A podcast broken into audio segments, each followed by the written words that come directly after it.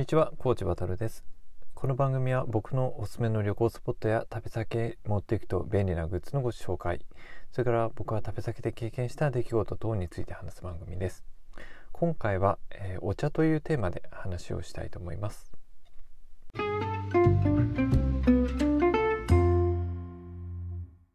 はい、改めてこんにちは、コーチバトルです。えー、今回はですねお茶というテーマで話をしたいと思うんですけども、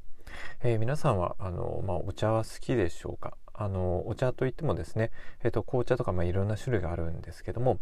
まあ、ここで僕はあの今回ちょっと話したいのはあの日本茶ですね。日本茶についてなんですけども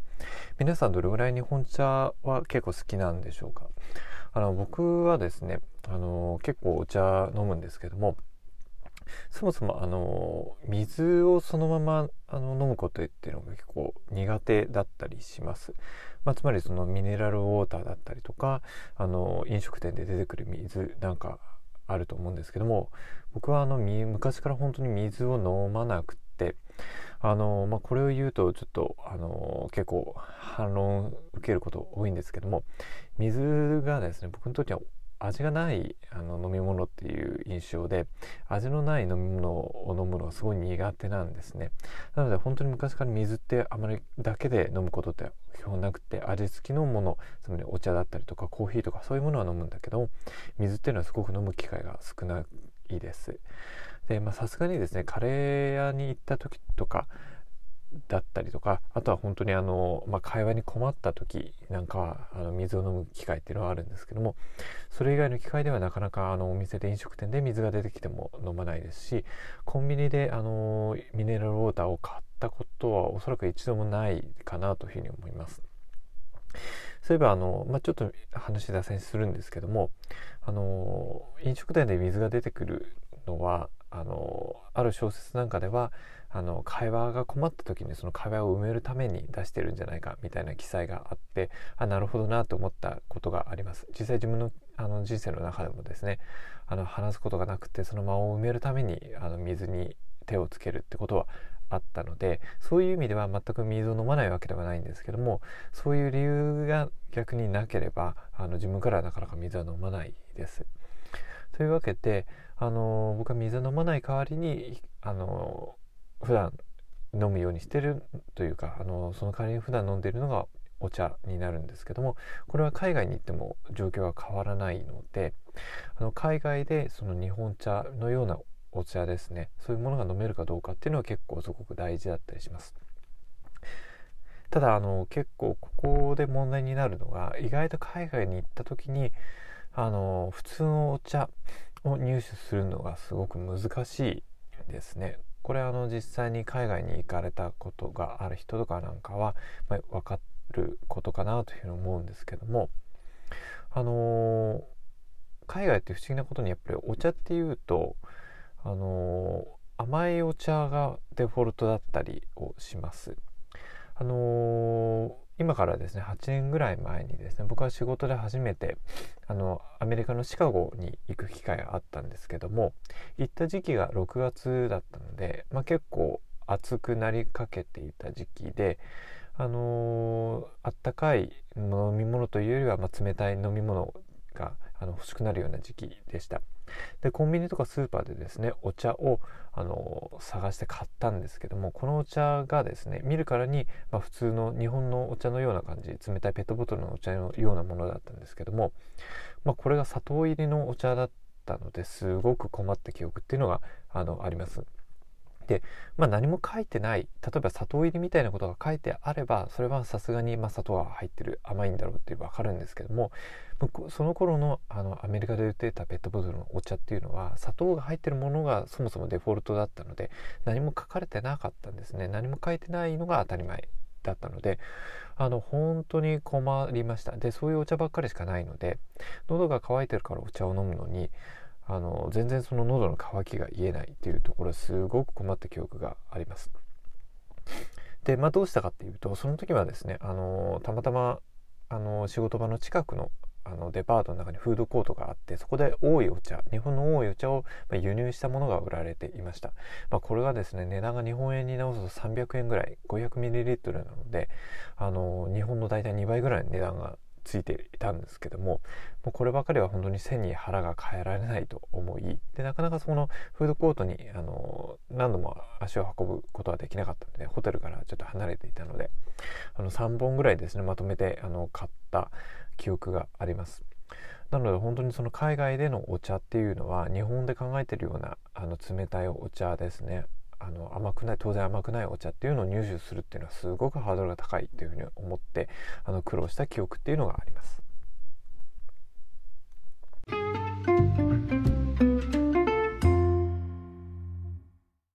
はい。というわけで、まあ、海外のお茶っていうのはあの甘いのが基本っていう話をしたんですけども、まあ、ここでただちょっと状況が変わったなと思ったのが去年えーと、2019年ですねに、えーと、再びシカゴにあの行く機会があったんですけどもこの時僕が何があのその時の出張で一番驚いたかっていうとついにアメリカにもあの甘くないお茶が普通に売られるようになったのかっていうところでした。先ほど話したように8年前のすごく記憶が苦い記憶があったので、まあ、今回その時のためもですね甘くないお茶を入手するのは苦労するんだろうというふうに予想していたんですけどもこれが意外なことに甘くないお茶を入手することができたんですね。あの同じようにあの夜だったと思いますかね。あの寝る前とかに、まあ、あの水分補給をできるようにということであのスーパーに立ち寄って、えー、お茶を買ったんですけども、まあ、この時にあのアンスウィートゥンドアンスイートゥンあの甘くないという書かれた、まあ、表示のペットボトルを見つけることができましたただこの時点ではですねまだ僕自身は、まあ、本当にあの甘くないのかどうかっていうのを疑心暗鬼ではあったんですけども、まあ、実際宿に帰ってから飲んでみたら甘くないお茶だったのであの結構冗談ではなくて感激したような記憶があります。でこの時買った銘柄がティーズティーなので、えー、とこれ多分日本でもあの売られてるのを見たことが記憶があるんですけども、えー、とその時、まあ、シカゴで買ったのはティティーズティーのあのグリーンティーというものだったので僕の記憶にある知る限りでは、まあ、日本ではそのグリーンティーのタイプのものは売ってないんじゃないかなと思います。おそらくその海外だけで、ま売られてるラインナップなのかなというふうに思ったんですけどもあのまあ例えば同じようにですねシカゴに行った行くような機会があって甘くないお茶を探してる人はあのこのティーズティーのグリーンティーっていうのを探してもらうとこれが甘くないお茶だったりするのであの参考にしてもらえたらなというふうに思います。あの本当にだからあの8年前の記憶があったのですごく実際飲んでみるまでは疑いを持っていたんですけどもあの甘くないお茶ということで出会うことができてその時の出張で一番本当に感激した出来事の一つでした。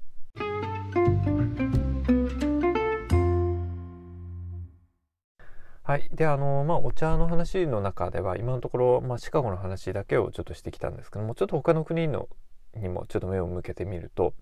あのー、ですね過去に2017年に、えーと、台湾に旅行に出かけた時なんですけどもあのー、行行かれたかったことがある方お分かりだと思うんですけども台湾にも結構その日本で、えーと、見かけるコンビニっていうのは進出をしていたりをします。ただおそらく台湾であのまあ、通常日本で見かけるようなコンビニの中で、えーと、台湾にあるのはファミリーマートぐらいなのかなというふうに思っています。例えば他のセブンイレブンだったりとか、えー、ローソンのような店舗を僕はまだ見たことがないのでおそらく進出をしてないんじゃないかなと思います。あのちょっと確認を取ってないからわからないんですけども。あのおそらくあの進出してないんじゃないかなと思います。その反面ですねあのファミリーマートっていうのは結構あの台北のような大きな都市だったらあのいろんな場所で何か所かで見かけることができます。ということで、まあ、コンビニっていうことで、まあ、馴染みのあるファミリーマートとかにあの入ったりするんですけども2017年に訪れた時にですねさすがだと思ったのはあの日本にはないあのペットボトルのお茶のラインナップっていうのがファミリーマート台湾のファミリーマートにはありました。でこの時に見かけたのがねあのものがどういうものかというと、まあ、普通のペットボトルのあのお茶ウーロン茶だったんですけどもあの見るとですね、えー、と全体の、ね、6分の1ぐらいのとあの量のですね茶葉があの中にそのまま入っていました。あの透明のペットボトルなので中に入っている液体とか中のものっていうのは見えるんですけども、あのー、全体を6分の1ぐらい埋め尽くすような感じですね。茶葉が埋まっていてあのー、同じファミリーマートでも日本でそういうラインナップのあのお茶を見たことがないのでこれはおそらく多分台湾オリジナルの製品なんじゃないかなと思うんですけどもあのー、すごすごいなというかさすがだなあのお茶に力の入っている、まあ、中国茶だったりとか台湾茶とかあの当然あのお茶はあのですね有名だというか昔から伝統的な文化の国なのであのラインナップも違うんだなというふうに思った記憶があります。ちなみにこれの値段が30元なので日本円に直すと150円ぐらいだったので値段的にもあのほぼほぼそんなにあの日本のお茶と同じぐらいの値段だったと思います。それからもう一つですね。あのベトナムに、えーと、これは2016年に行ったんですけどもやはりベトナムにもですねあのファミリーマートが進出をしていました。であのファミリーマートで、まあ、当然お茶のコーナーっていうのが普通にですねあの透明の、えーと、棚あの扉の奥に、まあ、ペットボトルのお茶が並んでるようなコーナーがあったんですけどもあのちょっと意外だったのがですね、えーと、ウーロン茶が売られてたんですけどこのウーロン茶値段が300円ぐらい日本に円に直すと,、えーとしたのであの高いなと思った記憶があります。じゃあ全部のお茶が値段が高いのかというとそうではなくてですね日本の多いお茶も輸入されて売られてたんですけどもこれの値段はま170円ぐらいということで、まあ、若干高くはあるもののそれほど日本のものとは大きく関わりは変わりはなかったんですけどもウーロン茶だけはなぜか300円と高かったのでまあ、手に入りづらいのか、まあ、どういう理由があるのかわからないんですけどもお茶の中でも値段の差っていうのがあったので実際にまああの値段を購入する時はですね値段を見てあの購入した方がいいんじゃないかなというふうに思います。ただいずれにせよあの、まあ、あの台湾にせよ、まあ、ベトナムにせよ、まあ、アジア圏に旅行行く時にはですね比較的おそらくあのコンビニなんかに行くと、まあ、甘くないお茶を入手することができるので僕みたいにですね水は飲まないけどお茶を飲むっていう人間にとってはあのアジアに行く時は比較的ですねあの気楽だったりします。安心して行けたりしますのであのいいなと思うんですけどもあのまあ、最近では先ほど言ったように外国あの欧米の国ですねアメリカだったりとかあのおそらくヨーロッパとかに出かけてもですね甘くないお茶日本茶なんていうのを入手できるようになってきてるので個人的にはいい時代になったなというふうに思ってます。